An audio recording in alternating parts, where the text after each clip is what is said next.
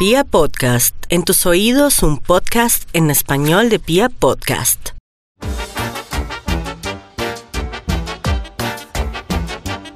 Iba yo paseando, vidrieras mirando, y mientras soñando, cuando te vi. No, no, no, no es mío, es una canción de Leno, si mal no recuerdo, y no es que me guste la música vieja, por demás me fascina, pero tampoco es que tenga tantos años, es más, diría que un tercio de lo que usted especula. Aún así, déjeme le cuento esta historia, lo que llamaron los franceses boutique, lo mismo a lo que denominamos botica, que en su origen fueron farmacias, pero con el lema de tener todo, no se quedaron solo en ello. Y cortesía de este mismo principio, de todo como en botica, conocemos al protagonista de este episodio, el supermercado.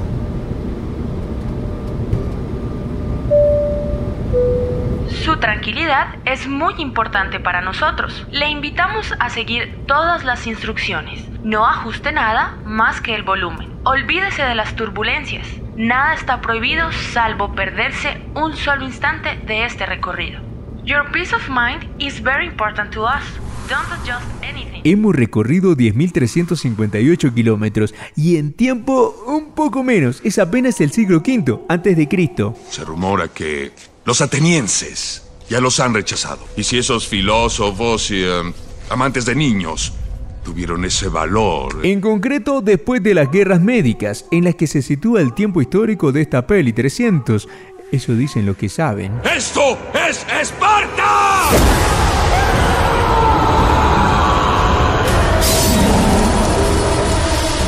Pero no es exactamente Pira, esto es Atenas.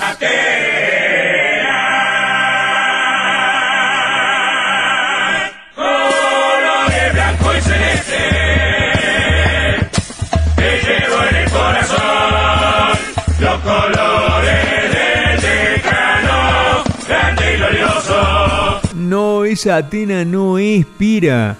A propósito, ¿quiénes son esos? ¿Los sin club? Ah, bueno, eso explicaría por qué no tienen. Esto sí parece más. Mira, allá está. Pericles. Hola, Pericles. Eh, Pericles.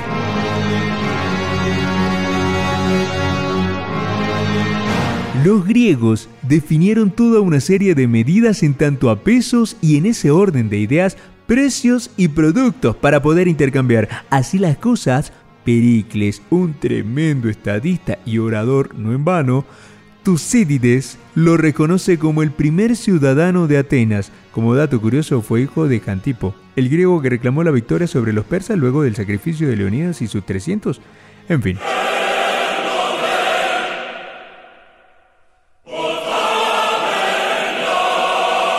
Perfecto, ya estamos ubicados en la línea de tiempo.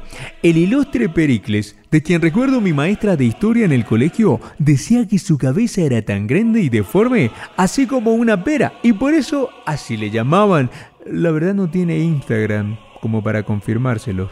Se le ocurrió especificar un lugar enorme para el mercado de trigo y allí a su vez fueron ubicando tiendas de todo tipo. De todo como en botica. O aquí encuéntrelo todo en una sola parqueada. Así el gobernante creó un lugar fijo donde artesanos, campesinos, pastores, carniceros, queseros y meleros podían encontrarse a vender sus productos.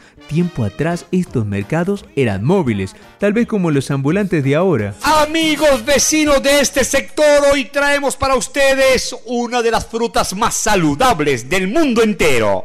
Aquí está la naranja. Oigan, pero naranja pachuna, naranja puro juguito, dulcecita como la miel. En naranja aquel entonces fresquita. solo los hombres podían ir a vender y comprar, ya que las mujeres lo tenían prohibido. Señor, ¿cómo está? Muy buenos, muy buenos días. ¿Qué opina usted de la exposición que ha dado el gobierno? ¿Ha venido a hacer las compras usted? No, está bien porque así también hay muchas aglomeraciones y na- nadie respeta porque están haciendo lo que quieren. Vienen de todo. Yo estoy yo he venido solito, ya yo ahorita ordeno mis cosas y me lo llevo todo a mi casa. ¿Usted, eh, eh, la, la esposa le ha mandado la lista? Yo tengo mi lista. Me mandado mi... ¿Larga o cortita nomás? Veo que es larga. Eso es, la parte estoy metiendo lo que es fruta, ¿no? Bueno, no hoy la prohibición es con pico y género. Tampoco estamos como en Grecia. Además es por emergencia sanitaria y tranquilos, este periodo pasará, como todos en la historia.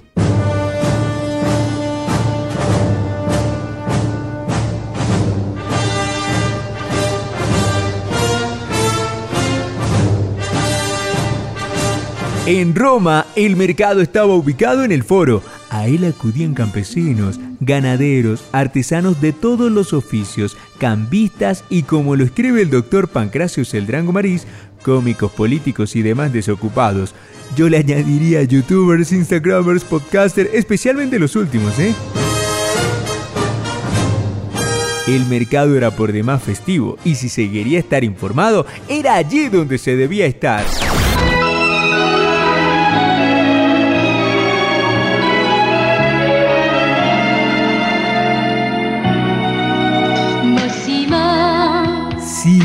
Es la Edad Media, tan oscura y misteriosa como los mismos cuentos de los hermanos Grimm, quienes vivieron en otra época. Pero bueno, aquí estamos, de un periodo en tinieblas.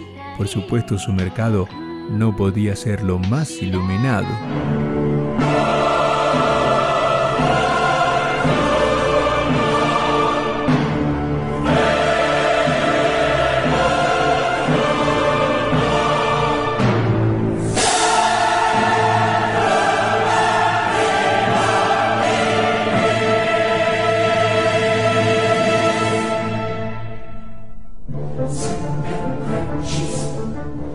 Durante la Edad Media se construyeron enormes instalaciones con fines mercantiles, de abundantes columnas, pilares y muros de mampostería, oscuros como casi todo para entonces. Creo que ya lo dije. En fin, como si fuera poco, bajos y malsanos, lugares donde muchas veces iniciaron revueltas y hasta epidemias. Momento. ¿Seguimos viviendo en la Edad Media? A diferencia de Grecia y Roma, estos mercados no eran permanentes y existían días específicos para productos perecederos, otro mercado para las manufacturas y artesanías, otro exclusivo para el ganado, incluso uno inamovible para las especies. Eran muy importantes. Mira que justificaron la locura de Colón para descubrir el nuevo mundo. Los mercados no eran constantes debido a que los comerciantes tenían que hacer largos recorridos y esto además de generar un costo acarreaba un peligro. En todos los caminos abundaban los rufianes dispuestos a asaltar. ¿Este será el origen de los peajes? A los inconvenientes del transporte también se le sumaba la necesidad de controlar la oferta, ya que de lo contrario se hundirían los precios. Recordemos que en la Edad Media las urbes no están tan pobladas, entonces no hay mayor demanda. Pero bueno, lo mío es la historia.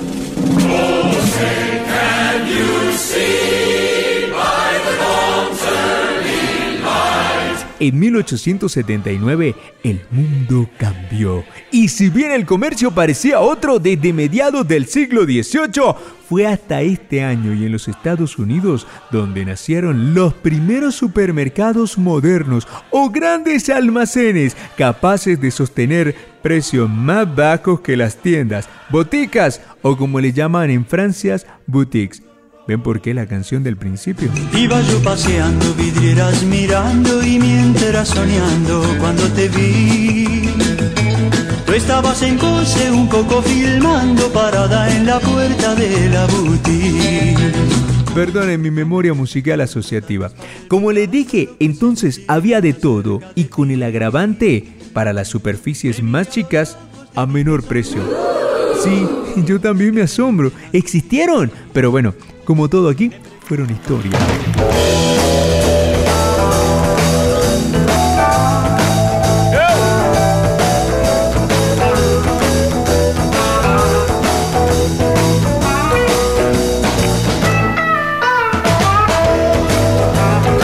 El supermercado era una gran oportunidad de negocio. Aún así, no se tenía la capacidad de consumo actual, y es que los compradores solo llevaban lo que podían cargar. Y aquí apareció el vendedor.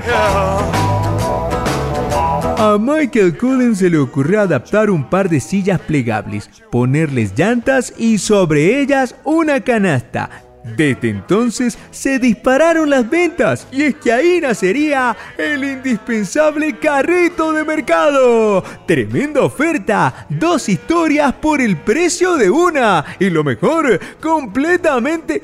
Sí, la redundancia ante todo, ¿eh? Completamente gratis. Si es gratis, le sobra el completamente. En fin.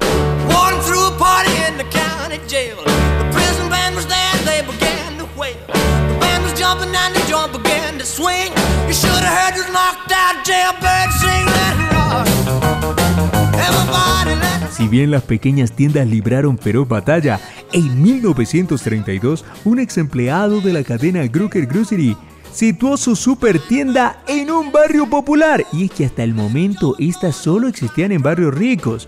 Y allí, en este barrio, entre comillas pobre, vendió la mayoría de sus productos a precio de costo y sin ganar mucho en otros. Logró de esta manera que muy pocos pudieran vender y en menos de 10 años amasó una fortuna de 6 millones de dólares. Su secreto, haciendo lo que cualquiera podría haber hecho, reunir mucho de algo y venderlo como fuera.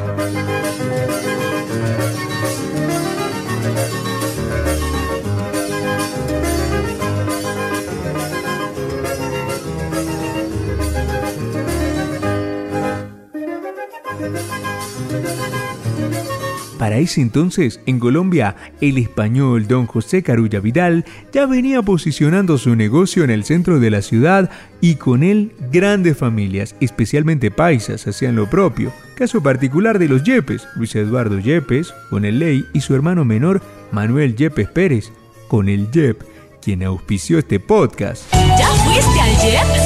Tus mejores compras están en el Jet y te cuestan menos. Mientras empacaba mercados y recibía propinas allí en La Roja con 68, pude asistir a la universidad. De mis mejores compras a mis mejores clases. Los supermercados sí que nos hacen la vida fácil. Nos dotan de lo que necesitamos como en Grecia, en una sola parqueada. Y no contentos con ello, dinamizan la economía empleando a muchas personas y de esta manera asegurando el sustento de cientos de familias. Hasta pronto. Y recuerde que una cosa es cualquier vaina, pero su historia no puede ser cualquier cosa. Yo soy arroba docto y curioso, arroba Leonardo Urrego M.